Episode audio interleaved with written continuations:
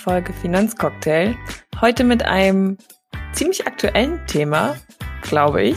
Vor allen Dingen, was auch so die Arbeitswelt angeht, denn wir sprechen heute über ortsunabhängiges Arbeiten. Vielmehr hier über das Leben als Digital Nomad, für das sich Lisa entschieden hat.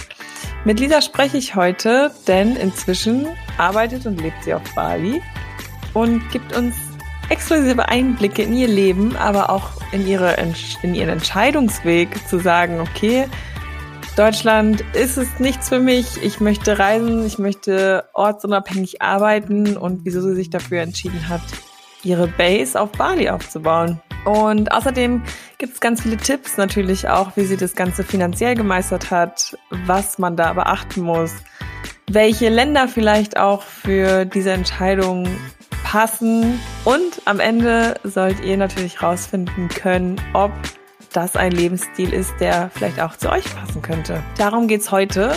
Aber ihr wisst, ansonsten geht's in diesem Podcast natürlich viel um Investieren und Geldanlage und deshalb wie immer vorab der Hinweis von mir, wenn ihr euch dazu entscheidet, euer Geld am Finanzmarkt zu investieren, dann macht euch bitte vorher unbedingt mit den Chancen und Risiken von Geldanlagen vertraut. Das könnt ihr gerne auf unserer Website tun unter visualvest.de slash Risikohinweise und jetzt viel Spaß! Auch für mich heute sehr interessant, weil ich dich ja auch wirklich gar nicht kenne und wir jetzt nur mal so ein bisschen zwei Minuten gequatscht haben und ich bei dir ein bisschen auf deinem Blog oder auch bei Instagram geschaut habe, aber eigentlich gar nicht so richtig so richtig weiß, wer du eigentlich bist und was du machst. Deshalb wäre es super lieb, wenn du dich kurz vorstellst. Sehr, sehr gerne. Ich bin Lisa Schröter. Ich äh, ja, arbeite mit Unternehmerinnen primär zusammen und ja, unterstütze sie letztendlich dabei, wieder ein bisschen mehr Leichtigkeit, ein bisschen mehr Freiheit in ihr Unternehmertum zu äh, bekommen. Das bedeutet, bei mir sind sehr, sehr viele Menschen, die sehr viel Druck spüren, die ja sich nicht mehr so ganz wohlfühlen in dem, womit sie sich eigentlich ursprünglich selbstständig gemacht haben. Das ist so der eine Part, den ich mache. Der andere Part, den ich mache, ist alles, was ich sage mal mit wie ich das gerne nenne, die eigene Wahrheit leben zu tun hat. Das bedeutet, wenn Menschen merken, okay, irgendwie, hm, ich weiß nicht, ich fühle mich nicht mehr so richtig da, wo ich bin. Ich fühle mich irgendwie so ein bisschen verloren. Ich merke, irgendwas in meinem Leben läuft nicht so ganz, ja, so wie ich das eigentlich gerne haben möchte, wie ich das mir vielleicht auch früher gewünscht habe. Da geht es dann eben ganz, ganz stark darum, was möchte ich denn eigentlich in meinem Leben erreichen? Wie möchte ich mich fühlen? Und das dann aber natürlich auch konkret umzusetzen. Klingt mega spannend. Kommst du, hast du das schon immer gemacht oder seit wann machst du das? Hast du vorher was anderes gemacht? Ja, habe ich. Ich äh, bin Juristin, tatsächlich ursprünglich. Oh, Wahnsinn. genau, also ich habe ähm, studiert. Damals, nachdem ich mein Abi gemacht habe, habe ich das erste Staatsexamen gemacht, habe das zweite Staatsexamen gemacht und ich war allerdings in ja der Studienzeit nicht so unbedingt glücklich damit. Also mm, es war okay, aber es war eben nicht genau das, wo ich gemerkt habe, okay, das ist genau das, was ich wirklich machen möchte. Ich bin dann nach meinem ersten Staatsexamen das allererste Mal reisen gegangen.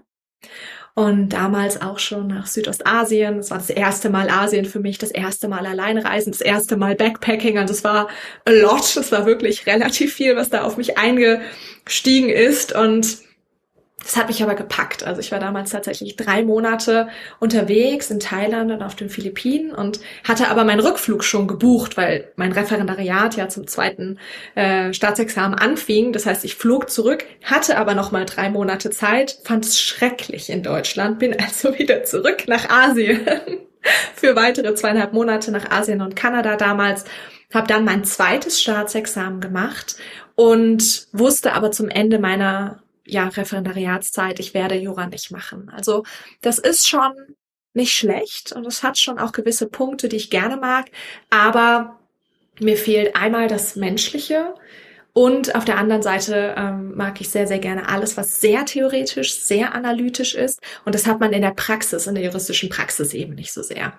Und gleichzeitig habe ich gemerkt, dass dieses Thema die eigene Wahrheit leben, sehr, sehr wichtig ist für mich. Und ich immer wieder gemerkt habe, wenn mir irgendwer erzählt hat, oh ja, das wollte ich auch unbedingt mal machen. Oder in meiner Jugend hatte ich auch den Traum, was weiß ich, im Ausland mal zu studieren oder so zum Beispiel. Oder die Weltreise zu machen.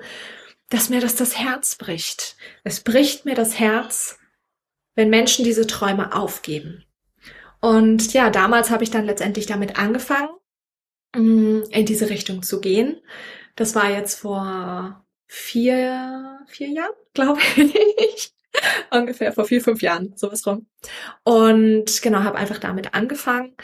Und das Thema Unternehmertum, Leadership, das hat sich währenddessen auch viel rauskristallisiert, weil ich einfach gemerkt habe, dass ich sehr, sehr gerne mit Unternehmerinnen zusammenarbeite, sehr gerne mit ambitionierten Menschen zusammenarbeite, die ja, aber letztendlich genau dasselbe Thema haben, also merken, hm, Mist, also irgendwas passt gerade nicht mehr so ganz, wie ich mir das vorgestellt habe. Mega, also auch sehr, sehr inspirierend, ähm, dass du auch diesen harten Cut dann quasi gemacht hast und nach so einem ewig langen Jurastudium sagst, okay, nee, ähm, ich habe gemerkt, das macht mich nicht glücklich und ich mache jetzt einfach was ganz anderes.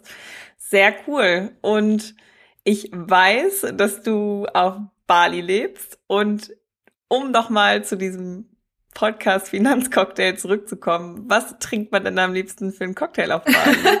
also ich trinke am liebsten Kokosnuss.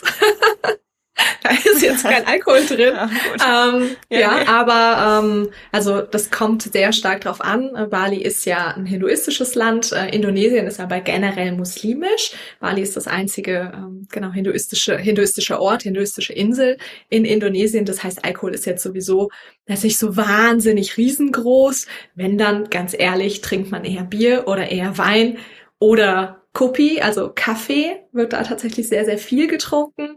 Mm, und ja, ich trinke am allerliebsten einfach Kokosnuss. Dann hat man eine schöne, Kann genau, ich verstehen. ganz große Kokosnuss und dann schlürft man die einfach. Ja, das habe ich tatsächlich. Ich war im Auslandssemester in Kolumbien. Das habe ich auch geliebt, wenn es dann einfach so Kokosnüsse gab. Das ist, kann ich sehr gut nachvollziehen. Ja, sehr cool. Und dann aber auch jetzt so ein bisschen zurück zu Bali oder zurück zu deinem Leben, was du jetzt lebst. Und ähm, es soll ja halt so ein bisschen um das ortsunabhängige Leben oder auch um den Begriff Digital Nomad gehen. Vielleicht kannst du so eine kleine Definition geben, was man eigentlich darunter versteht. Sehr gerne. Also ein Digital Nomad ist quasi eine Person, die online arbeitet oder primär online, online arbeitet und dementsprechend von überall auf der Welt arbeiten kann und in der Regel auch so ein bisschen rumreist. Das machen viele. Ähm, das machen wir jetzt gerade auch. Also gerade sitze ich nicht auf Bali, sondern wir sind jetzt gerade in Deutschland auf Heimaturlaub. Also wir haben jetzt auch keine Zeitverschiebung oder ähnliches für uns zwei.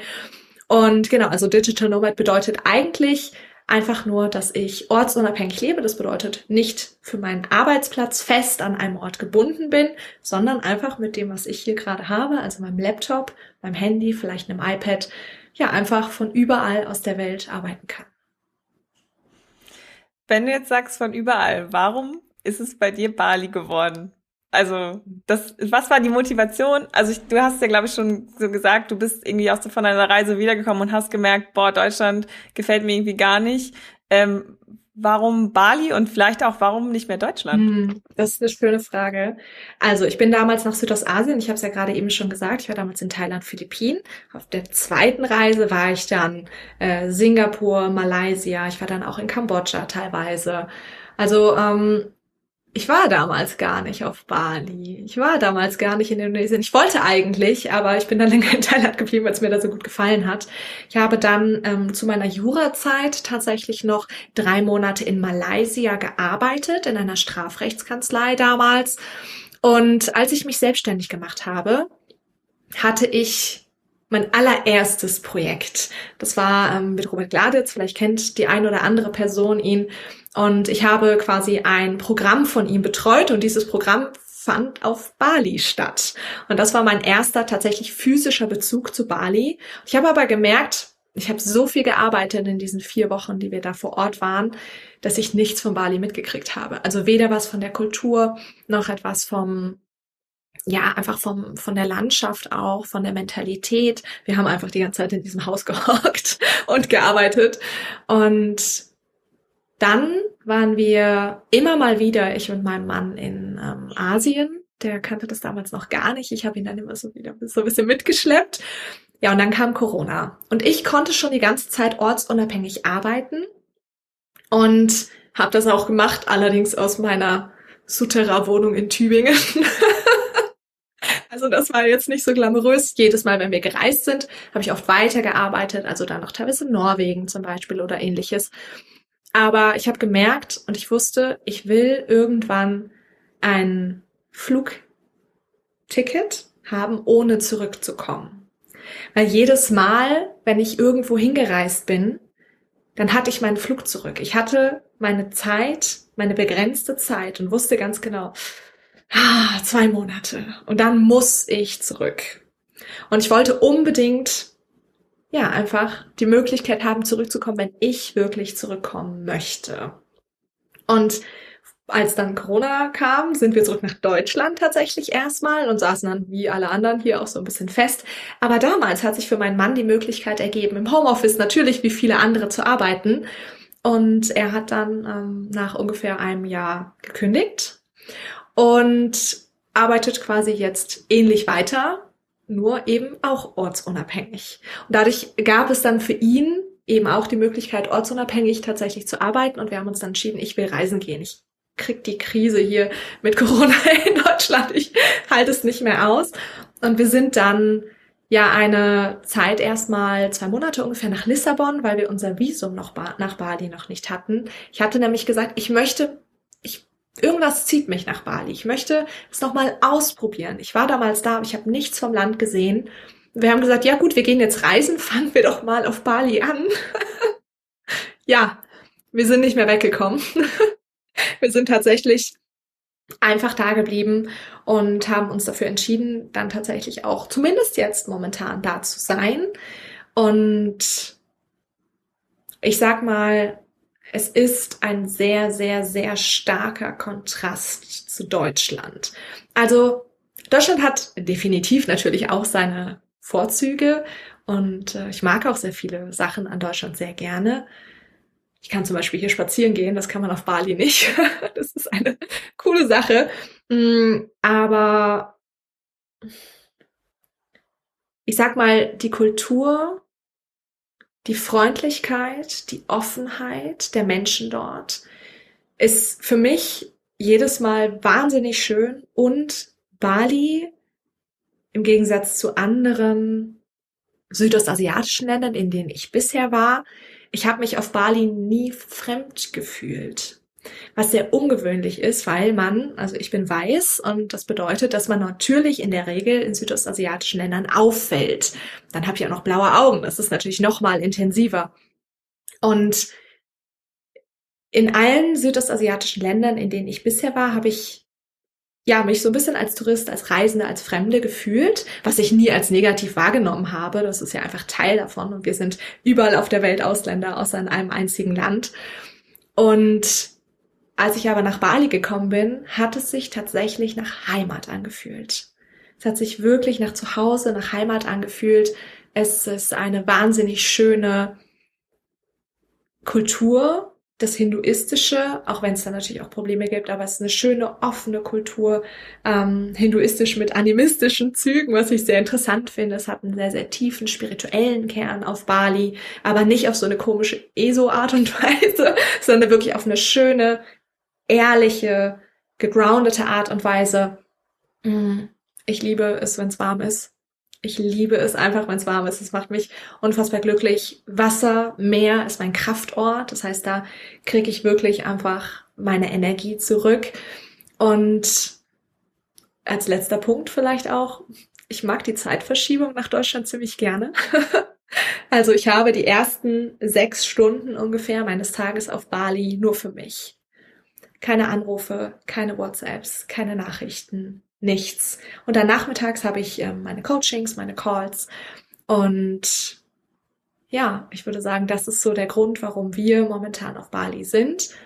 Und wir sind ja jetzt gerade hier auf Heimaturlaub und wir haben auch viel miteinander gesprochen. Und ich habe meinen Mann dann auch gefragt, Sebastian, wie geht's dir denn hier eigentlich? Wie, wie fühlst du dich? Wir wussten das ja auch vorher gar nicht so genau. Und er hat auch gesagt, ja, schon jetzt ganz nett, mal Freunde zu sehen, Familie zu sehen. Aber es fühlt sich halt nicht an wie zu Hause.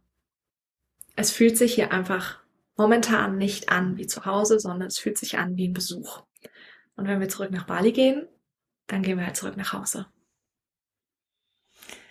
Mega cool. Also ich finde es richtig, also es ist auch einfach, ich liebe das, wenn, wenn mir so Geschichten erzählt werden und man merkt einfach richtig, wie du angekommen bist und wie dich das, wie glücklich dich das macht. Und dass du einfach auf dein Bauchgefühl gehört hast und gesagt hast, ja, und es ist mir jetzt egal, ich mache das jetzt und ja, genau das Richtige. Und es ist richtig, richtig schön. Also wirklich tolle Geschichte mhm. ähm, oder tolles, tolle auch Entwicklung einfach in deinem Leben. Ähm, und weil du es auch eben gesagt hast, es ist ja, glaube ich, gerade das Thema ist auch so aktuell durch diese Corona-Veränderung, was Remote-Arbeiten angeht.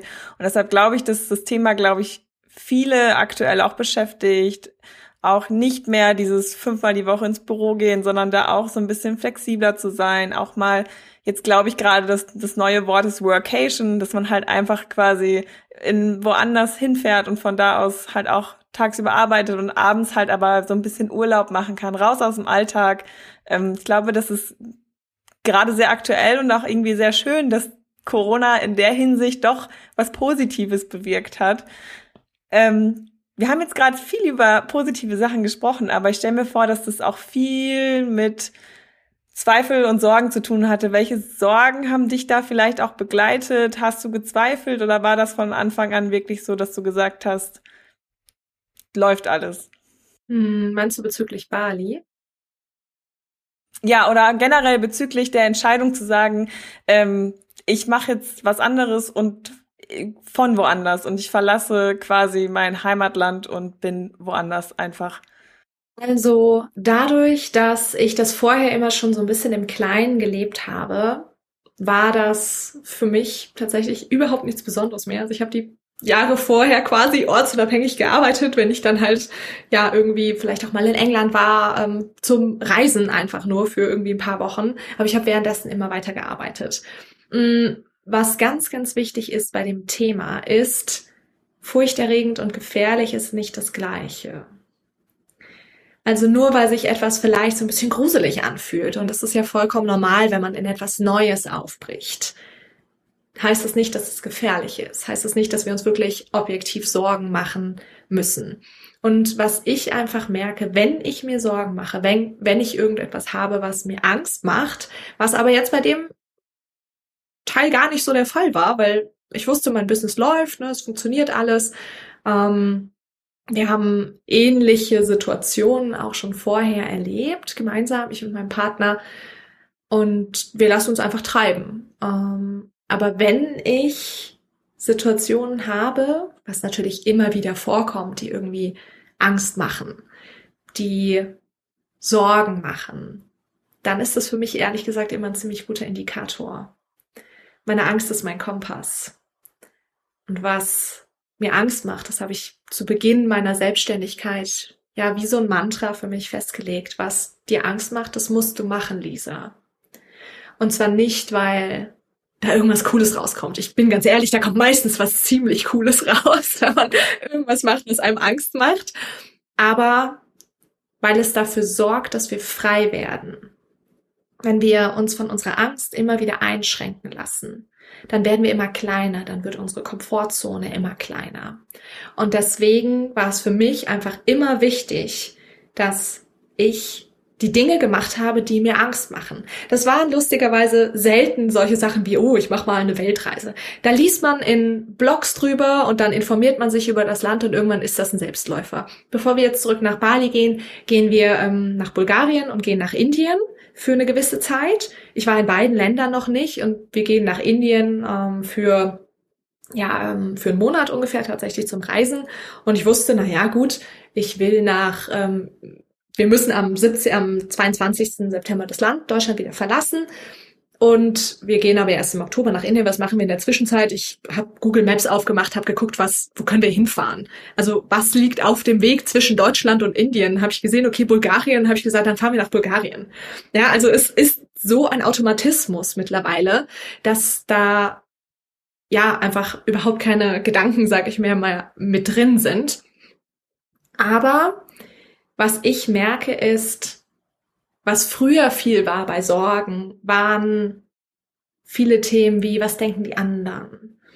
Hm, was denkt meine Familie? Meine Familie war logischerweise nicht sonderlich amused, nachdem ich sieben Jahre Jura gemacht habe, zu sagen, tschüss, ich lasse das jetzt mal mit der Juristerei.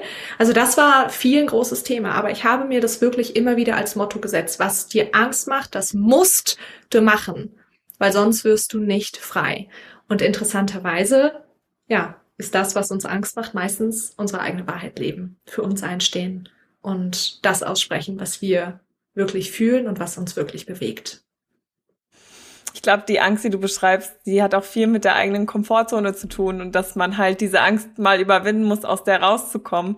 Und ich glaube, jeder hat das mal erlebt, dass wenn man es dann wirklich macht, dass das auch was Positives mit einem macht, dass man am Ende stolz ist, dass man den Schritt gemacht hat und über seinen eigenen Schatten auch so ein bisschen gesprungen ist, weil am Ende, ja, sind wir die, die uns da in dem Sinne zurückhalten. Und es ist auch schön, dass du nochmal sagst, sie sorgen, was denken die anderen, weil ich glaube, sowas begleitet uns auch tagtäglich aber ja, stark, dass du dich auch dann davon frei gemacht hast und auf dich gehört hast und gesagt hast, nee, ich probiere das jetzt und bin glücklich und im schlimmsten Fall geht irgendwas. Vielleicht muss man sich auch immer überlegen, was ist der Worst Case? Der Worst Case kann ja nicht so schlimm sein, wie sein Leben lang unglücklich sein, denke ich. Und deshalb, ähm, ja, es ist ganz schön. Und ich finde es, wie gesagt, ich finde, jetzt hast du auch gesagt, ja, guckt euch noch so viele andere Länder an, total inspirierend. Und du hast gesagt, Bali war so ein Bauchgefühl. Wäre denn theoretisch für euch jedes Land potenziell interessant gewesen oder eignet sich auch für sowas jedes Land oder ist da so, gibt es so ein paar Punkte, die man vielleicht beachten sollte? Ja, also grundsätzlich für das, was wir machen, also tatsächlich Reisen und Arbeiten, meiner Erfahrung nach eignet sich nicht unbedingt jedes Land, weil du natürlich eine gewisse Art von Infrastruktur brauchst. Du brauchst halt stabiles Internet. Das ist eine gute Sache, wenn du online arbeitest. Wenn du jetzt einfach nur reist, kannst du natürlich überall hin. Außerdem ist natürlich eine grundsätzlich ähm, stabile politische Situation auch eine wichtige Voraussetzung. Also einfach zu schauen, Ne, als wir jetzt geguckt haben, wir wollen nach Asien, haben wir überlegt, fahren wir vielleicht so, äh, nach, nach Indien, fahren wir vielleicht sogar hin. Naja, das ist schwierig, weil nördlich vom Schwarzen Meer ist gerade Ukraine, Russland und südlich vom Schwarzen Meer müssen wir durch Afghanistan und Pakistan. Und haben wir gedacht, hm, maybe not. Ja, also ja. einfach für die Länder zum Leben ist es wichtig, nach äh, ja, stabilem Internet grundsätzlich zu gucken und äh, einer stabilen politischen Lage. Und dann natürlich, da sind allerdings alle Leute, die einen deutschen Pass haben, sehr glücklich zu gucken, okay, wie können wir in das Land rein? Wie ist es mit Visa? Ähm, wie ist es, ja, letztendlich, wie, wie lange auch, ne? Also wir hatten jetzt, als wir zu Corona-Zeiten auf Bali waren, eine ziemlich gute Situation, dass man halt immer so sechs Monate verlängern konnte. Wenn du jetzt im EU-Raum zum Beispiel bist, dann ist es natürlich super, super leicht, an verschiedenen Orten zu sein im Schengen-Abkommen und einfach zu sagen, naja gut, jetzt bin ich halt in Portugal zum Beispiel. Und was für uns immer noch sehr, sehr wichtig ist, ist tatsächlich die Community. Also zu schauen, wo sind denn noch andere Leute, die ähnlich leben wie wir? Und es ist in Europa, zum Beispiel natürlich in sowas wie Berlin, aber Berlin ist halt jetzt ein bisschen unspannend für uns. Ähm, in, in Lissabon ist das ziemlich viel. In Mexiko ist das ziemlich viel, in ähm, Thailand ist das sehr viel und in äh, auf Bali ist es letztendlich auch viel. Es gibt noch mehr Länder, aber ja, das sind, sag ich mal, so ein paar Punkte, wo viele Leute tatsächlich auch leben und arbeiten online und das ist natürlich schön, die Verbindung zu haben. Das bedeutet, da auch mal einen Coworking Space zu haben. Zu sagen, okay, da geht man zum Arbeiten halt dahin, lernt Leute von überall aus der Welt kennen. Das ist, sind für uns, sage ich mal, so die Kriterien, nach denen wir schauen. Ja, spannend. Aber jetzt hast du gerade schon gesagt, manchmal auch ein Coworking Space. Wie organisiert ihr denn sonst so euren Arbeitsalltag? Vielleicht auch so ein bisschen, was sind die Vor- und die Nachteile von dem Modell jetzt? Ähm, wie strukturiert ihr euch? Also ganz klarer Nachteil, denn es ist nicht alles rosa, auch wenn das vielleicht manchmal so klingt, ist definitiv ähm, das Thema soziale Kontakte. Also da muss man schon hinterher sein, gerade wenn man viel unterwegs ist was wir jetzt nicht so sehr sind, aber wenn man merkt, okay, man ist ein extrovertierter Typ, dann muss man schon viel dahinterher sein, weil man halt nicht mehr die Schulfreunde um sich rum hat und irgendwie die Nachbarn, mit denen man vielleicht aufgewachsen ist, wenn man noch da wohnt, oder die Arbeitskollegen. Also man hat halt keine Arbeitskollegen vor Ort. Ich habe zwar mein eigenes Team, aber wir sehen uns halt online. Das bedeutet wirklich dieses physische, das ist etwas, worum man sich kümmern muss, was einfach nicht so automatisch passiert. Und das ist de definitiv etwas, wir kennen das alle aus Corona-Zeiten. Homeoffice ist nicht nur cool das hat ne, ja. definitiv auch seine Nachteile und das ist etwas, was man quasi aufs digitale Nomadentum übertragen kann, beziehungsweise generell, wenn Menschen selbstständig und von zu Hause arbeiten.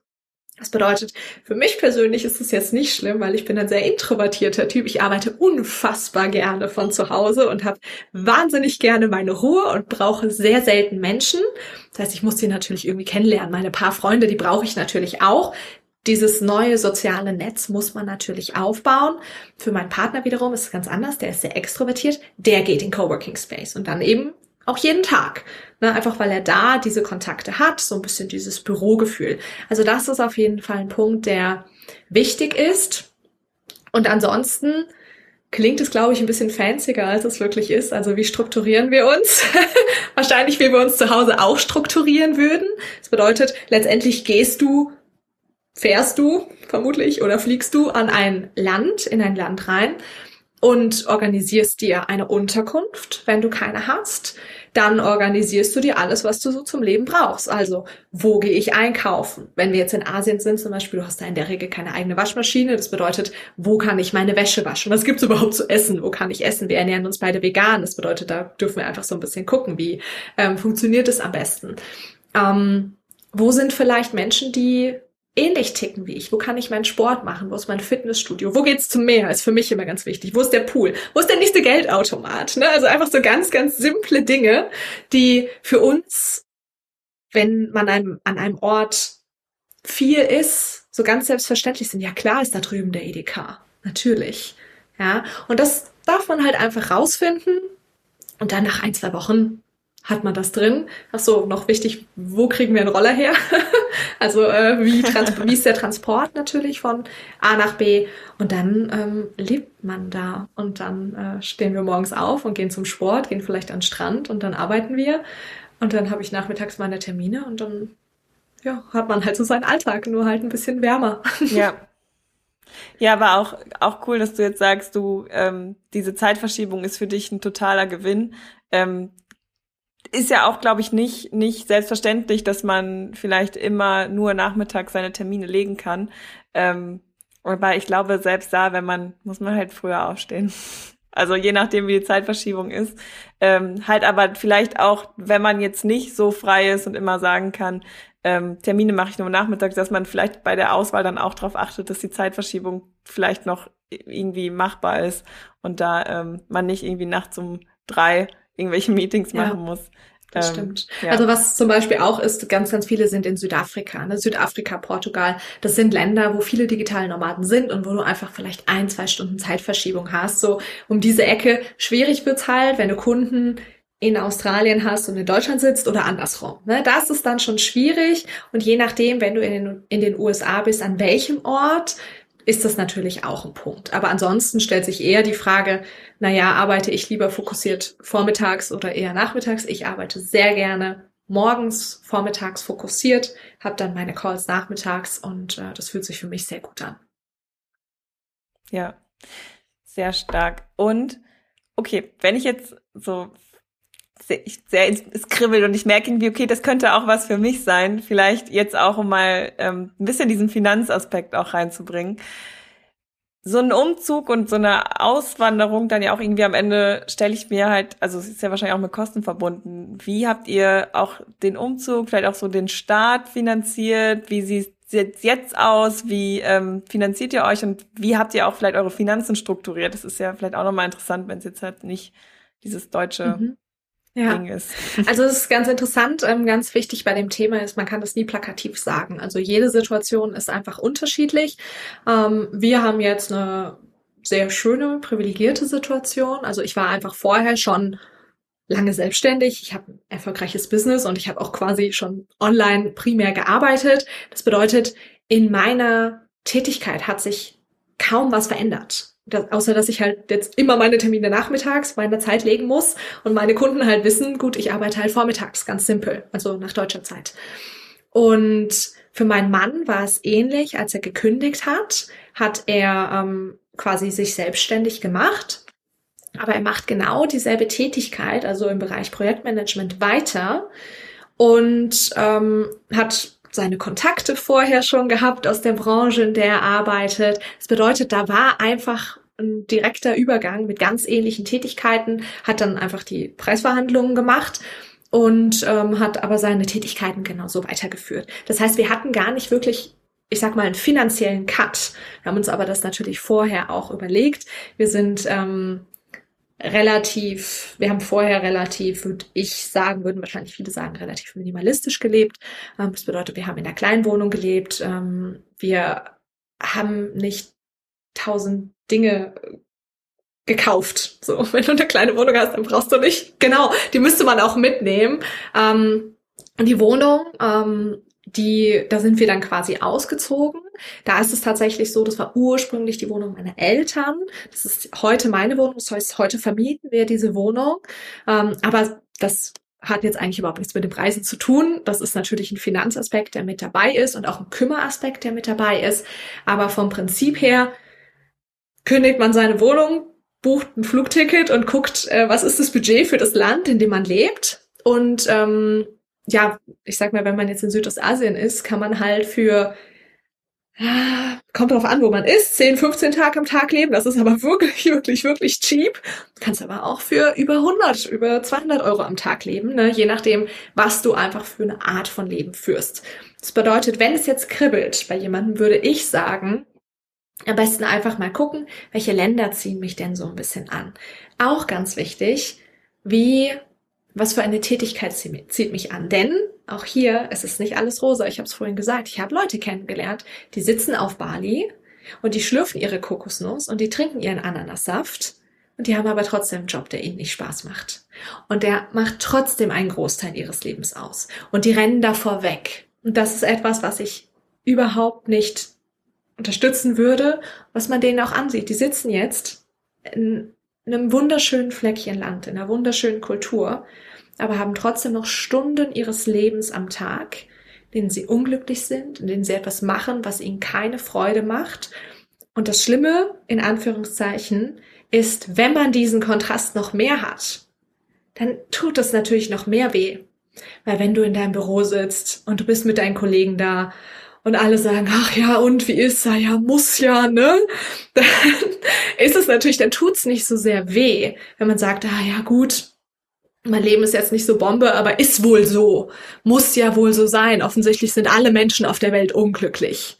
Natürlich was ganz anderes, wenn du jetzt neben dir jemanden sitzen hast, der einen erfüllten Job hat, der glücklich ist und dann eben auch noch an einem Ort, an dem diese Person sich sehr wohl fühlt.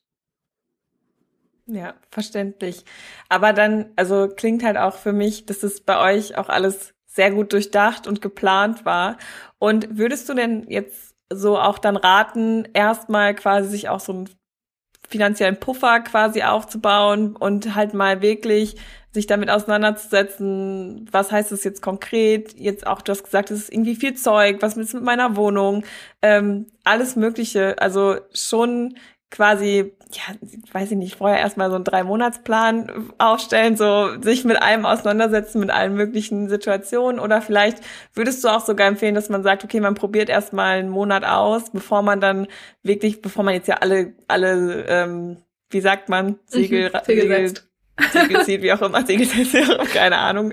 Ähm, genau, und halt irgendwie Hals über Kopf denkt, okay, das brauche ich jetzt. Und vielleicht ist es dann doch nicht das Richtige und das merkt man dann zu spät? Also ich würde sagen, das ist absolute Typfrage. Ich persönlich bin eher so der Typ Planung, bin ich ganz ehrlich. Also ich mag gerne Spontanität und Flexibilität, aber mh, mm, ich plane einfach gerne. Mir macht das einfach Spaß, mir macht das einfach Freude und ähm, mir gibt es Sicherheit. Und es gibt jetzt aber genauso Menschen, die sagen, naja, ich habe es noch nie ausprobiert, aber ich will das jetzt einfach mal. Ich, ich mache das jetzt, ist mir egal, ich wandere jetzt aus. Für mich wäre das nichts, muss ich ganz ehrlich sagen, weil da natürlich schon ein großer Aufwand dahinter steckt. Aber das heißt ja nicht per se, dass es schlecht ist. Also selbst wenn ich jetzt sage, ich wandere jetzt aus und ich war noch nie vorher außerhalb von Deutschland und ich breche alle Zelte ab. Ich glaube, das war der Ausdruck, den du vorhin gesucht hast. Ähm, ich breche alle Zelte ab, gerne. und äh, kündige meine Wohnung und kündige meinen Job und bin jetzt erstmal raus. Und ich komme nach einem halben Jahr wieder und sage, ah, hm, war nix. Selbst das ist ja nicht schlimm. Dann ist es eine Erfahrung, die man gemacht hat. Also auch hier sich immer, immer wieder klar machen, es gibt gar kein Versagen es gibt einfach nur Feedback. Das ist das Einzige, was passiert. Und dann weiß man's. Und vielleicht ist das besser, als wenn man vorher fünfmal ausprobiert hat und gedacht hat, ah, mach hier was, mach ich da was und immer gedacht habe, ja, also so richtig ist es das nicht. Aber wenn ich dann endlich mal losreise, wenn endlich mal unterwegs bin, dann wird's sicher was. Das kann ja genauso passieren. Also ich glaube, das ist ganz wichtig, sich selbst zu kennen und zu wissen, was ist für mich wichtig. Also habe ich erstmal so ein bisschen mein C reingedippt und bin vielleicht mal einen Monat weggefahren, dann vielleicht noch mal einen Monat, habe vielleicht meine Wohnung mal untervermietet. Wie fühlt sich das denn an, wenn jemand in meinem Bett geschlafen hat? Sowas, ne? Und dann zu springen, aber für manche ist es vielleicht auch einfach direkt dieses Springen.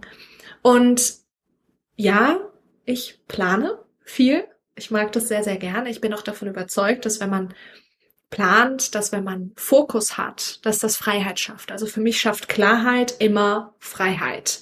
Und der, klarst, der klarste Part, den wir in uns haben, der übernimmt immer die Führung. Das bedeutet, wenn ich ganz klar weiß, okay, ich muss mich um meine Wohnung kümmern, ich muss vielleicht dafür sorgen, dass ich irgendwie Geld verdiene. Im Idealfall, wenn ich das sowieso nicht schon tue online. Hm, ich möchte gucken, wie viel Budget brauche ich. Dann macht es sehr, sehr viel Sinn aus meiner Sicht, darüber eine Übersicht zu haben. Alles andere ist schon ein bisschen, aus meiner Sicht ist es ein bisschen naiv. Es kann gut gehen, es kann aber auch schief gehen. Ich würde auf jeden Fall dazu raten zu gucken. Und da gibt es einfach Tabellen, könnt ihr, könnt ihr einfach in Ecosia suchen oder in Google und äh, einfach schauen, ich will nach Mexiko zum Beispiel, ich will nach Malaysia, was ist mein Tagesbudget? Wie viel Budget brauche ich, wie lange brauche ich, um vielleicht auch ähm, Geld aufzubauen. Und dann einfach kann man sich errechnen, okay, was ist also der Puffer, den ich zum Beispiel mithaben möchte. Ja, ich habe ja eben schon mal kurz angesprochen, dass glaub, ich glaube, dass Corona diese ganze Situation so ein bisschen verändert hat. Glaubst du, dass dieses Modell Digital Nomad oder auch Mobile Working in Zukunft in der Arbeitswelt etabliert etablieren wird. Also, dass man einfach sagt, so, ich möchte jetzt von unterwegs oder von überall aus der Welt arbeiten. Glaubst du, dass das vielleicht auch in einem Angestelltenfeld ist? Also, ich meine, jetzt bei dir mit der Selbstständigkeit ist man vielleicht noch mal ein bisschen unabhängiger. Aber glaubst du, dass das so ein Stück weit vielleicht ein Teil von jedem werden kann? Wahrscheinlich nicht, dass man jetzt ähm, wirklich 365 Tage im Jahr äh, nicht in Deutschland ist ähm, aber wenn man jetzt in Deutschland angestellt ist, ich meine, ich habe überhaupt gar keine Ahnung, aber könntest du dir das vorstellen, dass das möglich gemacht wird? Mm, ich würde sagen, es kommt drauf an. Es sind natürlich viele rechtliche Themen, die da hinten dran hängen. Sowas wie, wo zahle ich Steuern? Ja, ähm, muss ich abgemeldet sein oder nicht? Wo bin ich überhaupt gemeldet? Wo ist mein Wohnsitz? Na, das ist also in, im Arbeitsrechtlich tatsächlich auch ein Thema. Ähm, da bin ich jetzt auch nicht zu tief drin, aber das ist definitiv was, womit man sich auseinandersetzt. Dann gibt es natürlich ähm, Berufe, die müssen vor Ort passieren. Also es ist total schön, wenn ich einen Handwerker habe, aber wenn er halt in Südafrika sitzt, dann hilft mir das herzlich wenig. Ne? Das heißt, es kommt natürlich auch sehr stark auf die Art der Berufe an. Hm, alles, was physisch ist, alles, was vor Ort sein muss, es geht natürlich nicht. Oder auch, wo es einfach nur besser ist. Also das merke ich natürlich in meiner Arbeit auch. Ich arbeite teilweise auch offline, aber sehr wenig. Natürlich ist eine Coaching-Session, die ich habe, wenn die vor Ort ist, ist die anders. Das ist nicht besser oder schlechter, aber die ist anders. Das heißt, es hat eine andere Qualität. Und dann kommt es natürlich auch drauf an, ähm, wo sitzen meine Kunden? Wo sitzt mein Arbeitgeber, wie ist es mit Meetings. Das ist natürlich viel mehr, was man drumherum organisieren muss. Wenn jetzt einer in Australien sitzt und einer sitzt in den USA und einer sitzt in Lissabon und einer sitzt gerade auf Bali. dann wird's richtig schwierig, ein Meeting einfach zu finden. Das bedeutet, da kommt es ganz stark darauf an, ähm, wie flexibel die Firma ist, hm, wie viel mit anderen zusammengearbeitet wird, sowohl Kunden, Kundinnen als auch MitarbeiterInnen und dann natürlich das gesamte Rechtliche. Und dann der wichtigste Teil natürlich, will ich das? Also will ich denn überhaupt von woanders arbeiten oder will ich jeden Tag meine äh, Kolleginnen im Büro sehen? Möchte ich da die äh, Interaktion haben? Das ist natürlich ein ganz, ganz wichtiger Punkt, zumal alles, was mit Zeitverschiebung ist oder auch mit generell Online-Arbeiten, natürlich auch das Thema Erreichbarkeit ist. Das haben wir heute ja teilweise auch im Angestellten-Dasein schon viel, dass das auch teilweise erwartet wird. Aber das ist natürlich, wenn man nur online arbeitet, nochmal ein ganz anderes Thema. Also wirklich konkrete Grenzen setzen ist extrem wichtig und ist natürlich etwas, was ganz, ganz schwer fällt für die einen oder anderen. Gerade wenn man in so einem hippen, hippen Lebensstil unterwegs ist und sagt, ja, ich bin übrigens gerade auf Bali. Nee, aber auf WhatsApp sollst du mir jetzt nicht schreiben. Das finde ich jetzt schon ein bisschen doof. Ja, okay, das kann ich verstehen. Aber ich, wie gesagt, glaube auch, das ist gerade so ein Wandel, jetzt auch, dass die Workations, das wird ein Ding. Und ich glaube auch, also ja, auch einfach, das ist ja aktuell, glaube ich, auch eher, also in Deutschland eher ein Arbeitnehmermarkt und das halt auch die Arbeitnehmer jetzt verlangen. So, ich habe jetzt irgendwie zwei Jahre aber im Homeoffice gearbeitet. Ich habe mich da jetzt irgendwie schon auch dran gewöhnt und habe auch gemerkt, so einige Tage im Homeoffice tun mir gut, um auch einfach mich zu fokussieren, weil ich meine, jeder kennt das ja. Wenn man dann im Büro ist, dann freut man sich und dann sieht man die Kollegen wieder und dann geht man hier mal Kaffee trinken, da mal. Also ich bin auch so, ich gehe sehr gerne ins Büro und habe auch gerne den Austausch, aber ich brauche auch meine Tage zu Hause, wo ich wirklich fokussiert meine To-Dos quasi abarbeiten kann. Ähm, ich könnte mir aber auch vorstellen, dass man mal irgendwie so Wochen, also ein, zwei Wochen irgendwie im Jahr oder wenn es ein Monat ist, den man sich flexibel vielleicht aufteilen kann, halt mal von woanders arbeitet, dass man zusätzlich zum Urlaub auch einfach mal so aus dem Alltag ein bisschen rauskommt, weil ja, wir hatten ja diese 100% Homeoffice-Zeit plus Lockdown. Das war ja natürlich noch mal viel schwieriger, als wenn man jetzt sagt, nur im Homeoffice, weil man ja wirklich, also mir ist hier die Decke auf den Kopf gefallen. Ähm, das war schon, schon hart. Deshalb ähm, glaube ich, dass es sehr stark dahin geht und ich glaube, dass die Zukunft vielleicht auch immerhin das, die Möglichkeit gegeben wird, sowas, wo es möglich ist, ähm, sowas dann auch mal zu machen. Und ich habe eigentlich jetzt nur noch abschließend eine Frage. Zum Abschluss habe ich immer noch mal gern einen Tipp. Und ich glaube, wir haben jetzt viel, also das Ganze, für mich spiegelt das auch so ein bisschen dieses Thema Komfortzone und rausfinden, was will ich eigentlich? Und wenn ich mich jetzt angesprochen fühle und merke, okay, so wie sie das jetzt gerade sagt, ich glaube, irgendwie so richtig glücklich bin ich doch nicht und vielleicht muss ich was ändern und vielleicht ist es auch so ein radikaler Schritt, wie bei dir jetzt, der ein Reiseherz halt irgendwie ähm, geschlagen hat und gesagt hat, hier, du bist hier nicht zu Hause. Ähm, vielleicht ein Tipp, so rauszufinden, ob sowas wie zum Beispiel jetzt Digital Nomad was für mich ist oder auch einfach so eine Veränderung, ein Tipp, um vielleicht mich dieser Angst zu stellen und einfach aus meiner Komfortzone rauszukommen. Mhm. Also als allererstes, und das ist etwas, was mir ganz, ganz wichtig ist, das mitzugeben, ist, sich immer wieder die Frage zu stellen, erzählst du mit deinem Leben gerade die schönste Geschichte, die du erzählen könntest?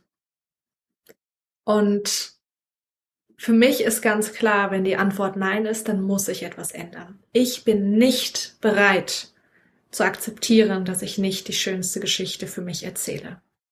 Und das ist die schönste Geschichte für mich. Und es ist vollkommen okay, ein Leben zu führen, das andere nicht verstehen, weil ich habe es vorhin angesprochen. Das ist das, was ganz, ganz viel Angst macht. Oh, wenn ich dann das dann ausprobiere und dann komme ich zurück und dann habe ich, hab, hat das nicht geklappt, dann war das nicht meins, dann bin ich ja gescheitert. Wer scheitert, ist nicht gescheitert, sondern gescheiter. Okay, es ist nur Feedback.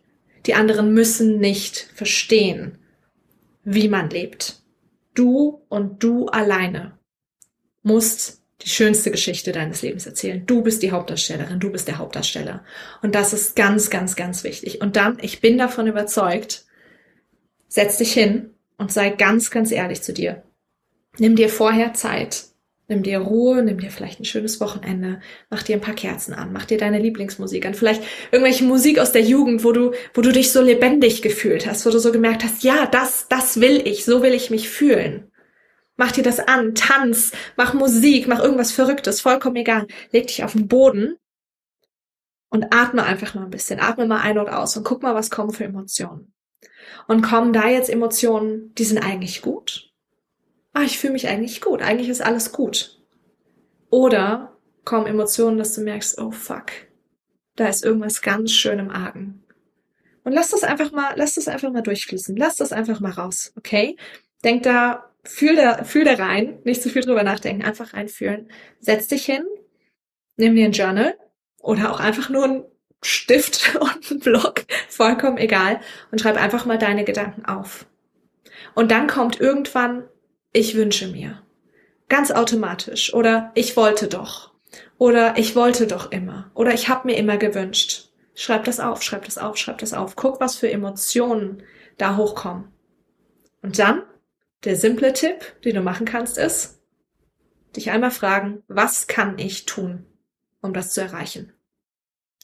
Das klingt jetzt für den einen oder anderen vielleicht relativ unkonkret und ist nicht so dieses, ah, ja, Vielleicht hat der eine oder andere jetzt auch erwartet, naja, Lisa sagt, mach halt mal vier Monate oder mach halt mal vier Wochen eine Reise. Aber das wisst ihr alles.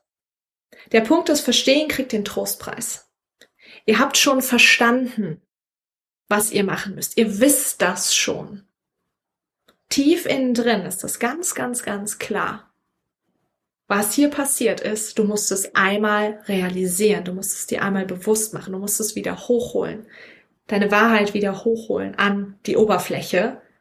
Und dann schreibst du dich, schreibst es einfach auf, setzt dich hin, fragst dich, was muss ich tun? Machst dir eine Liste. Zum Beispiel Wohnung kündigen, äh, Finanzierungsmöglichkeiten finden, äh, Budget aufbauen, ähm, Budget, Tagesbudget rausfinden, etc. Und dann machst du dir einen Plan, dann machst du. Das ist ganz simpel. ja, sehr schön. Es ist wirklich, also ich glaube, ähm, dass so ein, so ein Anstoß ähm, immer mal, egal in welchen Lebenslagen, ob es jetzt mit dem Beruf oder mit was auch immer zu tun hat, ich glaube, den kann jede und jeder immer gebrauchen. Ähm, da bin ich fest von überzeugt und ich fand, es war jetzt ein sehr, sehr, sehr schöner Abschluss. Und ähm, ich bedanke mich ganz herzlich bei dir. Ich fand, es war eine sehr inspirierende und auch interessante Folge, auch mal jetzt ähm, ja so einen Blick aus deinem Leben zu bekommen und was da eigentlich passiert ist. Und ich hoffe, da kann der eine oder die andere was mitnehmen für sich. Und ähm, ja, ich glaube, ich nicht nur ich bin jetzt motiviert, bald mal nach Bali zu fliegen und mich da mal um. Ich war tatsächlich auch noch nie auf Bali, deshalb ähm, steht das jetzt auf der Liste. Ähm, hast gute Werbung gemacht. vielen, vielen Dank für deine Zeit und ja, noch eine schöne Zeit in Deutschland. Und ähm, dann in Bulgarien, Indien und zurück. Dankeschön für den schönen Podcast. Hat mir sehr viel Spaß gemacht.